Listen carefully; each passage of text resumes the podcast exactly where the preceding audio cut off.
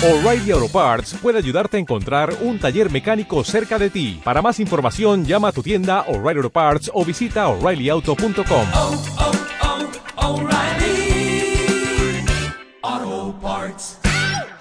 Pido que me acompañen en, en oración para poder profundizar en su palabra esta mañana. Padre, te damos tantas gracias, Señor, por tu, tu voz. Te damos gracias por no dejarnos en la oscuridad, porque eres un Dios bueno que ha hablado, que se ha revelado con claridad a tu iglesia. Y mm, oramos, Padre, que tú nos des el corazón del, del salmista, Señor. salmista que decía que tus manda estatutos son maravillosos, que la exposición de tu palabra para él era la luz, y jadeante abría la boca porque ansía, ansiaba tus mandamientos. Amado Dios, danos ese corazón, corazón que anhela tu palabra,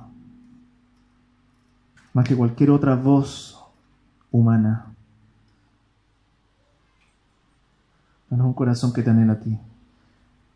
Ruego que me des concentración esta mañana. Te necesito, Señor, y oramos que podamos tener un buen tiempo juntos como congregación, escuchándote a ti. En el nombre de Jesús. Amén. Amén. Quiero pedir que pueda mantener su Biblia abierta en este texto de Efesios 2 que fue leído. Eh, es una, una, bendición poder estar en este capítulo 2 eh, y pasar todo marzo del verso 11 al 22 un poquito eh, desmembrándolo y profundizando en qué significa, porque aquí están tesoros, quizás los tesoros más claros en relación a, a, qué es la iglesia, cuándo se formó, cuál es su fundamento, cuál es el carácter de la iglesia, lo que Dios espera de su iglesia. En tiempos donde eh, la palabra iglesia tiene mala reputación eh, y quizás a ti te da vergüenza decir que vas a la iglesia el domingo, eh, por un montón de malos testimonios que se han estado dando en nuestro país, es bueno que nosotros partamos el año eh, diciendo y teniendo claridad por qué somos iglesia, qué significa ser iglesia, cuál es la iglesia que Dios espera que seamos, de tal modo que si nos apartamos en el camino, realmente podamos tener una claridad en qué nos hemos apartado, dónde nos hemos confundido y ser la iglesia, tratar de ser la iglesia, esa iglesia que Dios espera que seamos hoy día, en el siglo XXI, ¿sí o no?, para este país. Eh, y por lo tanto, eh, a modo de resumen, lo que hemos estado hablando hasta el momento es que Dios creó la iglesia, ¿se acuerdan cuando? En el día de la cruz, eh, vemos capítulo 2, verso 13, pero ahora en Cristo Jesús, a ustedes que antes estaban lejos, Dios los ha acercado mediante la sangre de Cristo juntó a los que estaban separados, judíos y gentiles, en un solo cuerpo, y a ambos con Cristo, mediante con el Padre, mediante la cruz. Ahí formó el día de la cruz el pueblo de Dios, la familia de Dios como la conocemos hoy día. Somos pueblo, somos familia, no somos una institución creada por hombres, somos un pueblo, seres humanos, reconciliados con el Padre para reconciliarnos unos a otros. Somos el pueblo de la reconciliación aprendíamos eh, la primera semana y la segunda semana, ¿cierto? Y hoy día lo que quiero que veamos es cuál es el fundamento de este pueblo. ¿Cuál es, ¿En qué se fundamenta la familia de Dios? Y es tan claro el verso 20, 20 que, en el cual vamos a estar profundizando esta mañana, ¿viste? El verso 20, edificados sobre el fundamento de los apóstoles y los profetas, siendo Cristo Jesús mismo la piedra angular. Vamos a estar profundizando en ese verso hoy día. Ya sabemos que Dios creó a la iglesia en el día de la cruz, que Dios reconcilió a dos pueblos para que fuéramos una sola familia la semana pasada, y esta familia tiene un fundamento, un fundamento histórico, real. Es el fundamento, dice el texto, el verso 20, de los apóstoles y los profetas. La imagen es de un edificio fundamento, pero de un edificio vivo. ¿Lo vieron al final del verso 20? Siendo Cristo Jesús mismo la piedra angular. La piedra del edificio es una persona. Y en el verso 21, nos vamos a adelantar un poquito la próxima semana, Nos vamos a dar cuenta que este es un edificio vivo porque sigue creciendo. Mira, el verso 21, en Él, en Cristo, todo el edificio bien armado se va levantando para llegar a ser un templo santo en el Señor. Quiere decir que la imagen va a ir mutando, ¿cierto? De pueblo a familia y de pronto, boom, metamorfosis, nos transformamos en piedras. Piedras vivas, pegadas, juntadas a la piedra angular viva que es Jesucristo. ¿En ese caso no es maravilloso? El texto de Pablo nos va explicando quiénes somos como iglesia. Tú y yo, piedras vivas unidas a Cristo, somos, parte, formando el pueblo de Dios. Pero antes de eso, Verso 20 nos dice cuál es nuestro fundamento. Y en, en, resumen nos va a estar diciendo que la iglesia está fundada, nuestro fundamento, fundada sobre la palabra de Dios. Sobre la palabra de Dios. A eso se refiere cuando dice edificado sobre el fundamento de los apóstoles y los profetas. Y en segundo lugar nos va a estar enseñando que, que la iglesia está centrada en Cristo. Está fundada en la palabra de Dios pero está centrada en Cristo. Y vamos a tratar de ver cómo, cómo se mezclan estas dos cosas, la fundación en la palabra de Dios y cómo realmente necesitamos vincularnos, entender la palabra de Dios a la luz de Jesucristo para que podamos entender el fundamento correcto desde, la cual, desde el cual Cristo quiere que eh, seamos iglesia. Entonces, en primera instancia, ¿qué significa? Desmenucemos esta frasecita edificado sobre el fundamento de los apóstoles y los profetas. El, em, como decía anteriormente, se refiere a la palabra de Dios. Ustedes vengan conmigo al capítulo 3, verso ah, de, de Efesios. No nos vayamos tan lejos, quizás ahí mismo. Fundamento de los apóstoles y los profetas quiere decir que todo lo que somos y todo lo que hacemos como iglesia está informado por la revelación que Dios le dio a los apóstoles y a los profetas del primer siglo escogidos por Cristo y que hoy tenemos la posibilidad de conocer en, el Nuevo Testamento? Capítulo 3, verso 2 nos explica esto con mayor claridad. Mira, síganme en la lectura. Sin duda, dice el apóstol Pablo, se han enterado del plan de la gracia de Dios que Él me encomendó para ustedes. Es decir, el misterio que me dio a conocer por revelación, como ya les escribí brevemente, Misterio dado a conocer a Pablo, escrito. Verso 4. Al leer esto, este misterio revelado, escrito, al leerlo, podrán darse cuenta de que comprendo el misterio de Cristo. Ese misterio que en otras generaciones no se les dio a conocer a los seres humanos, ahora se les ha revelado por el Espíritu a los santos apóstoles y profetas de Dios. Misterio revelado a un grupo, apóstoles y profetas, ahora, no en otras generaciones. ¿Y cuál es el gran misterio? Verso 6, es decir, que los gentiles son, junto con Israel, beneficiarios de la misma herencia, miembros de un mismo cuerpo y participantes igualmente de la promesa en Cristo Jesús mediante el Evangelio. ¿Cuál es el gran misterio? Lo que hemos estado hablando todo marzo, que Dios reconcilió a judíos gentiles en un solo pueblo para reconciliarnos con el Padre. Dime si acaso no es maravilloso entonces saber que Dios dio a conocer su plan a este grupo, apóstoles y profetas del primer siglo, que escribieron esta revelación a, modo de emails a, a, las iglesias que iban plantando a medida que iban se iban expandiendo el Evangelio. Entonces va Pablo a Tesalónica, dos, tres semanas, planta la iglesia allá, después se va y los tesalonicenses quedaron con alguna pregunta, ¡pum! Carta a Tesalónica. Y esa carta, esa carta en misión, ese mail en misión es mensaje de revelación divina para la iglesia en Tesalónica, pero también para la iglesia de todos los tiempos. Cuando se muere el último apóstol, se cierra el canon bíblico, ya no hay más. Es un grupo establecido por Dios en su soberanía dentro del primer siglo los apóstoles, ¿cierto? En el sentido estricto de la palabra. Son esos doce que Jesús escogió, más el apóstol Pablo. Ellos son los testigos titulares de la resurrección de Cristo, revestidos de autoridad eclesial universal y vitalicia sobre vida y doctrina. Son apóstoles con A mayúscula. Diferente a los apóstoles con A minúscula, quizás andan dando vueltas por Sudamérica diciendo, autodenominándose apóstoles y teniendo una nueva revelación para la iglesia de hoy día. Nosotros le decimos con mucho respeto a ese apóstol con A minúscula, usted con A minúscula, venga y sométase al apóstol con A mayúscula para que yo le crea. Si usted me trae una nueva revelación diferente a la que ya está dicha, sorry, no puedo escucharlo. Lo mismo pasaba con este grupo de profetas que estaban en el sentido estricto de la palabra, son los órganos ocasionales de la inspiración de Dios en ese momento. Apóstoles y profetas, Dios les explicaba, como dice un autor, esta nueva dispensación y vieron el cumplimiento del plan de Dios en Cristo. Tuvieron ese privilegio de ver cómo Dios estaba desenvolviendo la historia frente a ellos.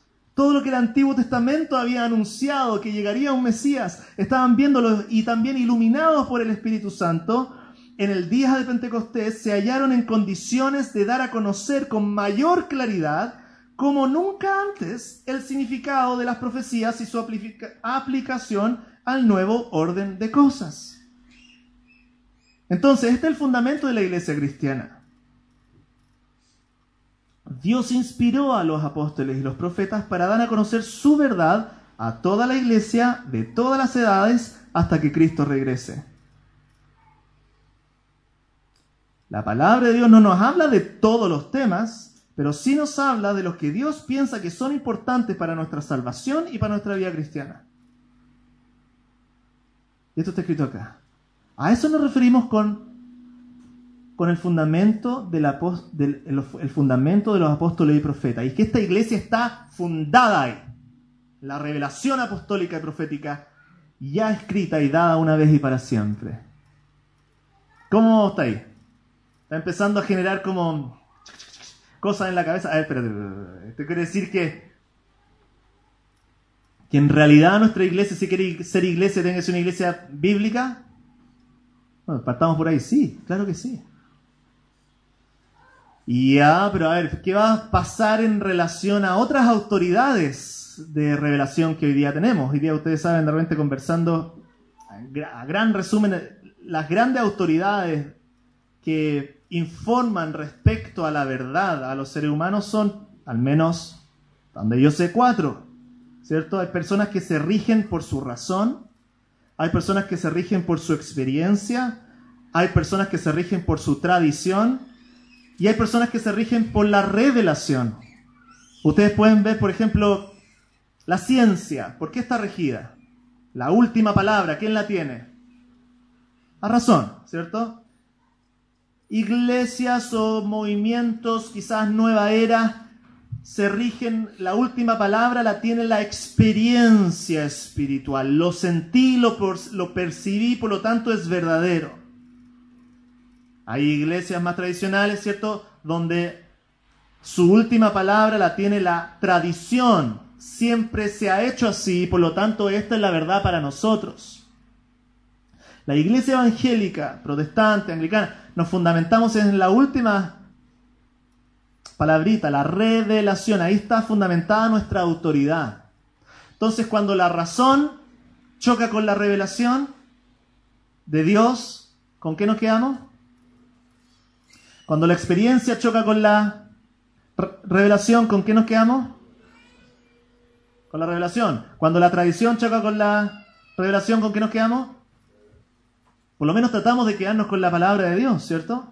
Y no quiere decir que la razón sea mala, la, experiencia sea mala, la tradición mala. Muchas veces somos un cúmulo de todas estas realidades. Dios quiere que utilizamos nuestro cerebro para entender la palabra de Dios. La experiencia del Cristo vivo es una experiencia real y nos nutrimos como iglesia de la tradición de las edades y nos hace bien. Pero cuando cada una de ellas choca con la palabra de Dios, y si es que acaso están en conflicto, los cristianos, el, texto nos está diciendo, debemos fundamentar nuestra vida en la palabra de Dios. Si nuestra razón nos dice que los muertos no resucitan, si tu experiencia dice que los muertos no resucitan, si la tradición dice que los muertos no resucitan, pero la Biblia dice que sí resucitan, nos quedamos con la Biblia. Es un fundamento histórico, una vez y para siempre. Acá está nuestra verdad.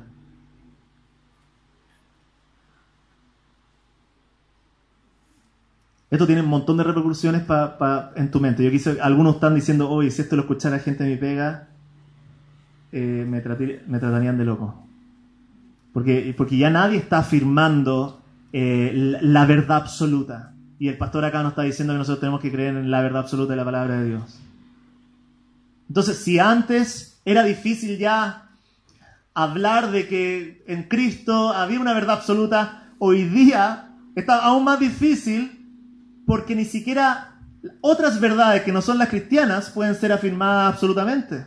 Hay una nueva corriente histórica, quizás algunos de ustedes la han escuchado, eh, que se ha mezclado un poquito el posmodernismo en los relatos de la historia, eh, hoy día como lo entendíamos, y ningún hoy día historiador están siendo desafiados, ¿cierto?, a hablar con autoridad de los hechos del pasado y a interpretarlos porque puede ser que sea un, un instrumento de poder y de opresión desde tu punto de vista.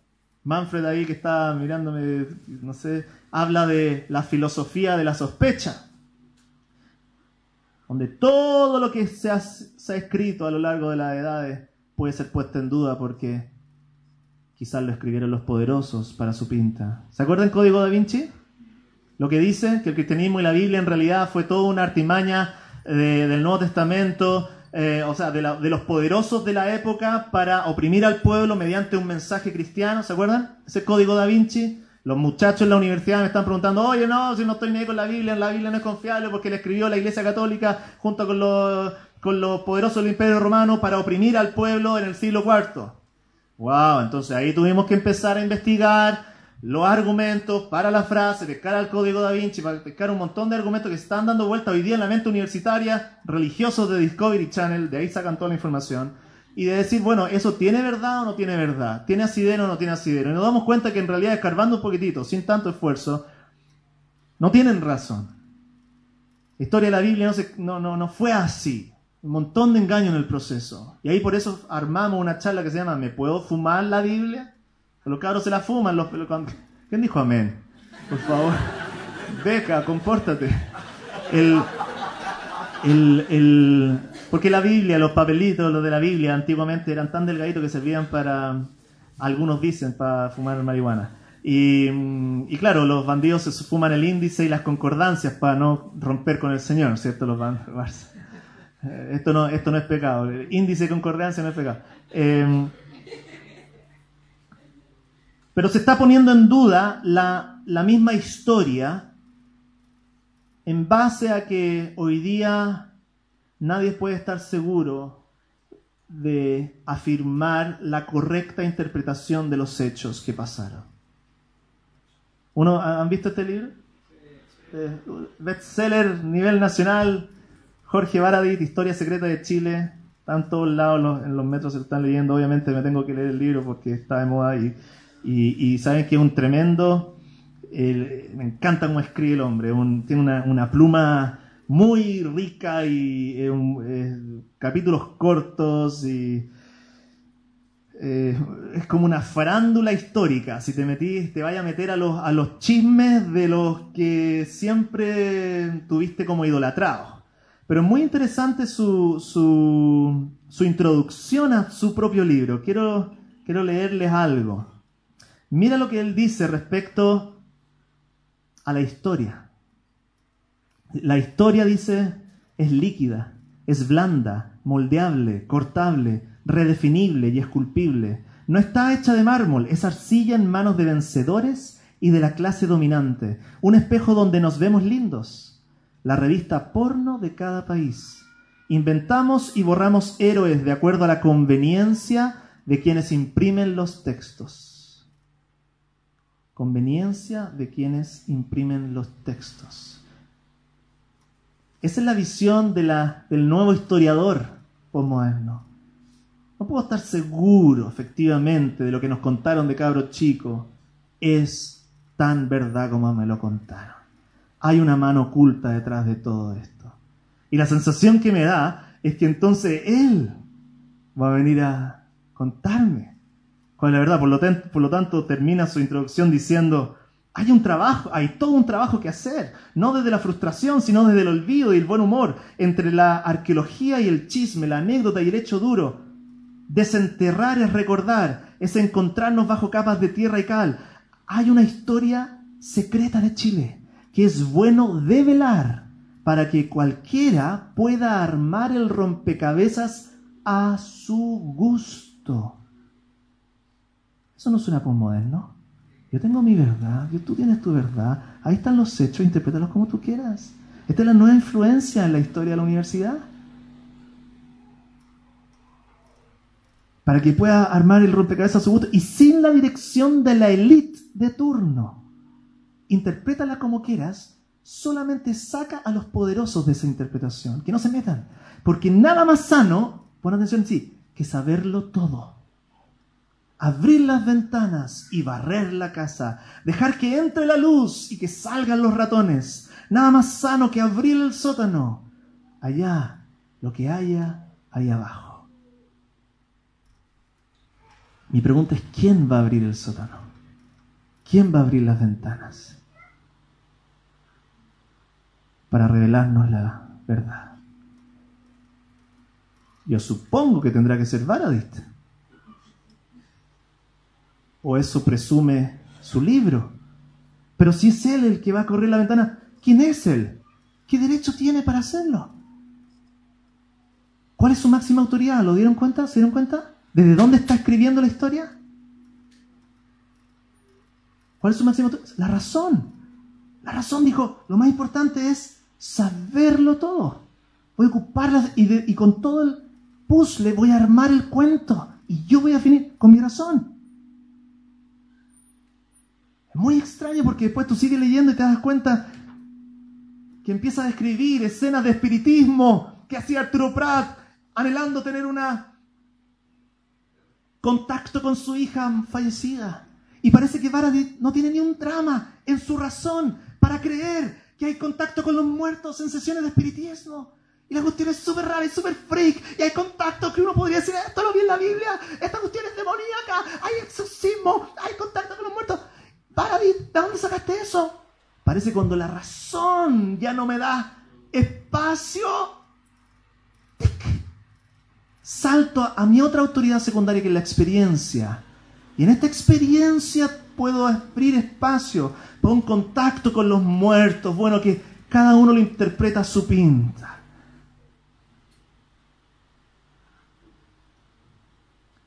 Pero finalmente, por más que Varadit y todos los historiadores postmodernos nos quieran decir que es impo- imposible interpretar los hechos, es un engaño.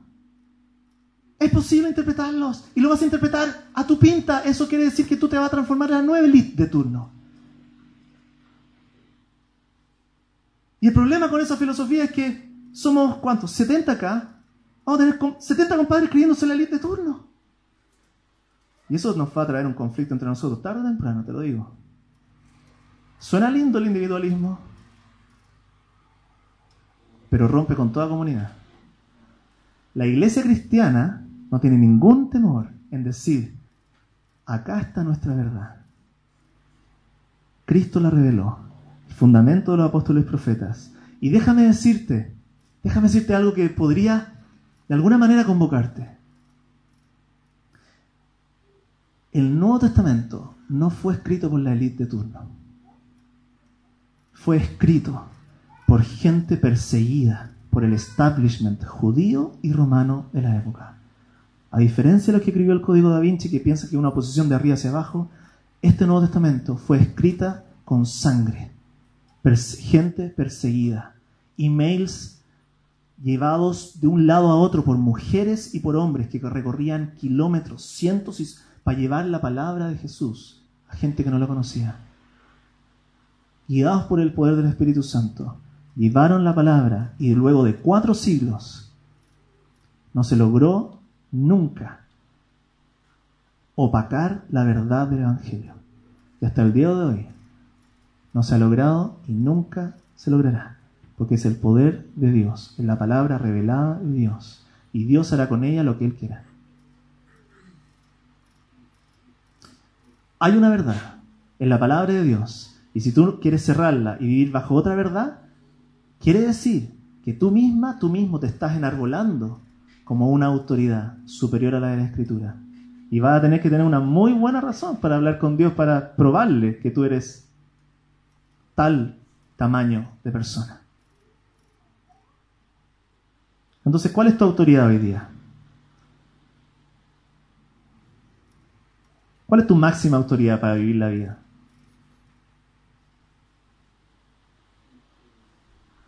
Porque Efesios va a enseñarnos a cómo tener familia, cómo el esposo tiene que tratar a la esposa, cómo la esposa tiene que tratar al esposo. No quiero ni leerlo para que las mujeres no se me... Pero lo vamos a leer la próxima semana, por si quiere venir.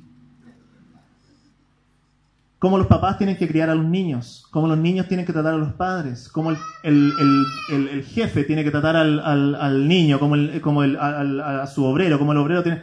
Hay revelación, hay Biblia, eh, y eso es todo informado. Mi pregunta es, ¿cuál es tu autoridad para vivir tu vida? ¿De dónde estás sacando tu última verdad? El último susurro, el último consejo, ¿quién te lo da? Si es tu propia sabiduría, tus propias conexiones de razón o la propia experiencia, tu propia intuición, el consejo de los amigotes en el bar o la tradición familiar matriarcal sudamericana, o es la palabra de Dios que va a reformatear, formatear tu mente y tu estilo de hacer la vida y estilo de criar hijos y estilo de hacer negocio y porque Dios quiere eso, que su pueblo, su familia esté fundamentado en la palabra de Dios, cueste lo que cueste, muchacho. Incluso el pastor tiene que estar sometido a la palabra de Dios. Y eso cuesta, me di cuenta esta mañana, o sea, durante la semana preparando este sermón, que he enseñado mal cuatro años de mi vida al grupo Los del Camino.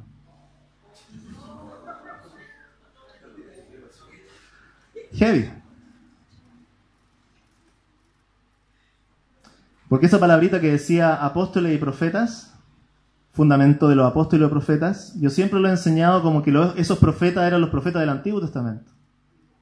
Y que nuestro fundamento estaba en el Antiguo Testamento, profetas, y en el Nuevo Testamento, apóstoles.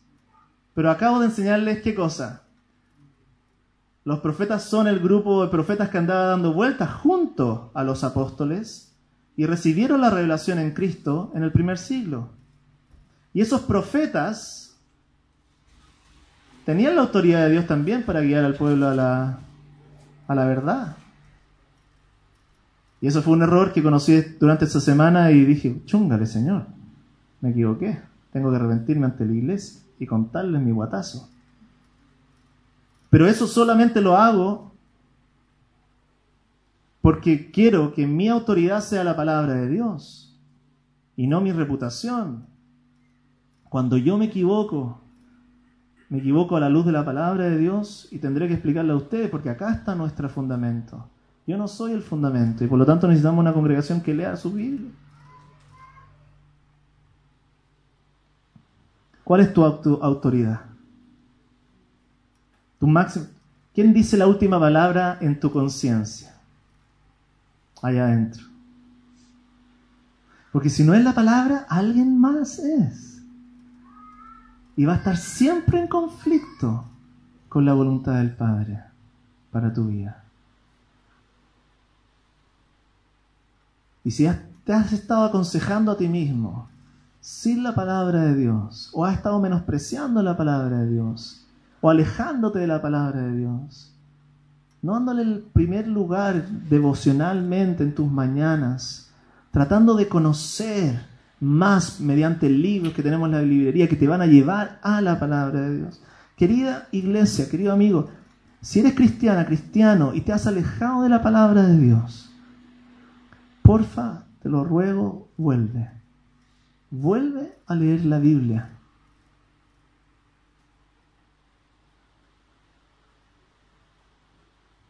Vuelve a leer la Biblia hasta que Dios te hable.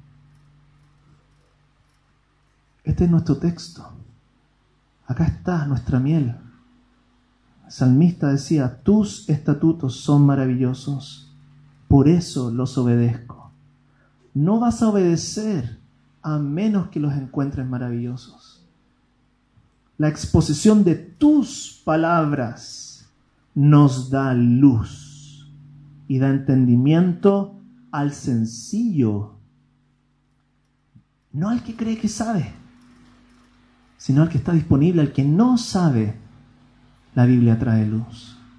Quizás estás siendo muy orgullosa, muy orgulloso, crees que sabes. Vuelve a la palabra, arrepiente tu orgullo. Jadeante abro la boca porque han sido tus mandamientos. Jadeante abro la boca. Que Dios nos dé esa actitud ante la palabra de Dios este año. Solo quiero terminar diciendo que es la primera parte del verso. Porque la otra dice que Cristo es la piedra angular de este fundamento. Y en una sola frase, eso quiere decir que este fundamento tiene como piedra central, angular, la persona viva de Jesucristo. Eso quiere decir que la Biblia tiene un protagonista, que la Biblia debe ser entendida por el medio de Jesucristo, que la Biblia se trata de Él y no de ti en primera instancia, que si sacas a Cristo de la Biblia no vas a tener ni Biblia ni Cristo. Si lees la Biblia sin Cristo, terminas en un legalismo asqueroso. Todo se trata de ti, moralismo, hay que portarse bien, hay que portarse bien. Yo tengo que ser como Abraham, yo tengo que ser como Josué, tengo que ser como Moisés, tengo que ser como eh, David. Eh, pero si pones a Cristo y te vas a dar cuenta que todos estos gallos necesitaban a un Salvador. Y por eso están ahí, por sus historias de gente penca, utilizadas gracias eh, a Cristo, en su fe en Cristo. Y si sacas la Biblia, el fundamento de Jesucristo, vas a terminar con un Jesucristo a tu manera, a tu propia pinta. Y eso nos lleva por la ruta del liberalismo. Legalismo, liberalismo son dos caras de la misma moneda. Orgullo está al centro de ambos. Saca a Cristo de la Biblia, legalismo. Saca la Biblia de Jesucristo, tenía un Jesús a tu manera. ¿Qué lo inventó tú? Orgullo. Legalismo dice que tú podés salvarte. ¿Quién está al centro? Tú. Legalismo, liberalismo. dos caras de la misma moneda. Solamente el fundamento de la escritura y Cristo como piedra angular nos van a llevar a conocer bien al Padre y a ser una iglesia alegre en Jesucristo.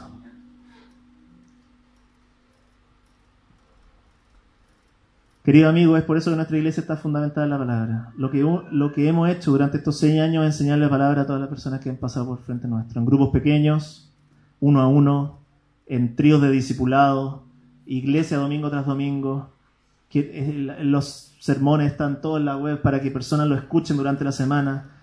Queremos enviar gente a hacer gimnasio, a, semillero, para abrir la Biblia y que la palabra viva y eficaz de Jesucristo avance por nuestra nación. Queremos enviar gente al ser para que gente se nutre la palabra de Dios, para que pastores salgan de ahí convencidos en no su propia convicción y su locuacidad, sino en la palabra de Dios. Entonces, querida iglesia, te quiero animar a que este año sea seamos un año donde disfrutamos de la palabra de Dios, donde te conectas a un grupo en casa para que abran la Biblia y se metan ahí y profundizar y que pueda descubrir que la Biblia se trata acerca de Jesús y que la iglesia se trata de acerca de Jesús. Si el fundamento es la Biblia y Cristo, quiere decir que nuestra iglesia puede vivir sin una, un pastor particular, sin algún eh, ser pastor céntrica ni egocéntrica, sino cristocéntrica. Si sacas a Cristo del centro, vamos a terminar teniendo un cristianismo egocéntrico. ¿Cuál es el fundamento de tu vida? Quizás este año Dios te está llamando a evaluar tu, tu última palabra. ¿Quién te da el último consejo? Y quiero decirte, animarte a considerar que sea la palabra de Dios.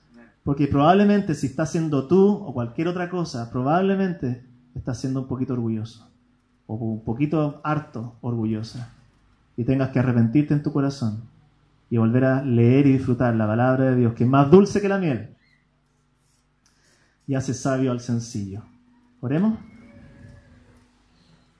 Padre Celestial, te damos gracias por esta mañana, gracias por tu palabra, gracias por el fundamento de los apóstoles y profetas que estuvieron dispuestos a dar su vida, su sangre, para dejarnos a Cristo, el carácter, su imagen, su vida, su enseñanza, su muerte, su resurrección, la venida del Espíritu Santo, todo lo conocemos por esta bella palabra que tú revelaste para nosotros. Perdónanos por nuestra altivez ante tu palabra. Señor, perdónanos por nuestro orgullo ante tu palabra. Perdónanos por constantemente usar tu palabra para nuestro beneficio y no venir ante tu palabra para crecer en adoración y conocimiento de ti. Perdónanos por usarla como pan de vida, Señor, como una aspirina diaria para quitarnos algunos dolores de cabeza, en vez de que sea nuestro fundamento de vida, toda nuestra cosmovisión, toda nuestra verdad, nuestro corazón, nuestras venas, nuestros pensamientos fluyan desde ahí. Perdónanos por ser sabios en nuestros propios pensamientos. Perdónanos porque hemos sido arrogantes ante tu palabra. Perdónanos, Señor. Te rogamos que este año tú vengas y bendigas a toda persona sencilla que quiere venir ante ti, escuchar y nutrirse de ti, jadeante, ansiando tus mandamientos. Padre, bendícenos como iglesia. Te quiero pedir en este día que esta iglesia Santiago Apóstol, independientemente quién esté acá a cargo, pastoreándola, liderándolos, concilio, grupo en casa, nunca sea parte de tu palabra. Consagramos esta iglesia a la palabra de Dios y a, su y a Jesucristo como la piedra angular, en cuyo nombre oramos y para tu gran gloria. Amén.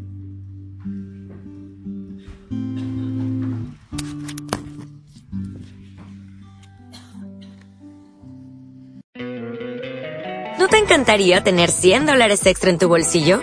Haz que un experto bilingüe de TurboTax declare tus impuestos para el 31 de marzo y obtén 100 dólares de vuelta al instante. Porque no importa cuáles hayan sido tus logros del año pasado, TurboTax hace que cuenten. Obtén 100 dólares de vuelta y tus impuestos con 100% de precisión. Solo con Intuit TurboTax. Debes declarar para el 31 de marzo. Crédito solo aplicable al costo de la presentación federal con TurboTax Full Service. Oferta sujeta a cambios o cancelación en cualquier momento.